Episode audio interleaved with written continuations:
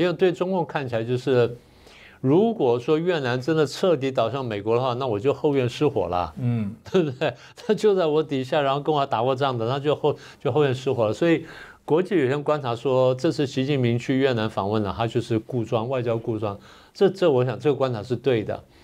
因为我们过去节目上也谈过多次啊，我们说美国这几年改变它的对华战略之后呢，它开始重新打造对中共的包围圈啊，强化了美日，强化了美韩，然后再开始改善这个美日韩的个三边关系，然后又打造澳英美同盟，又强化了美菲，又强化了四方对这四方这个框会谈框架，然后又强化了五眼是吧？然后又强化了美台关系，所以从世界各国的战略眼光来看。美国都在经营跟打造，甚至强化一个他对中共的包围圈。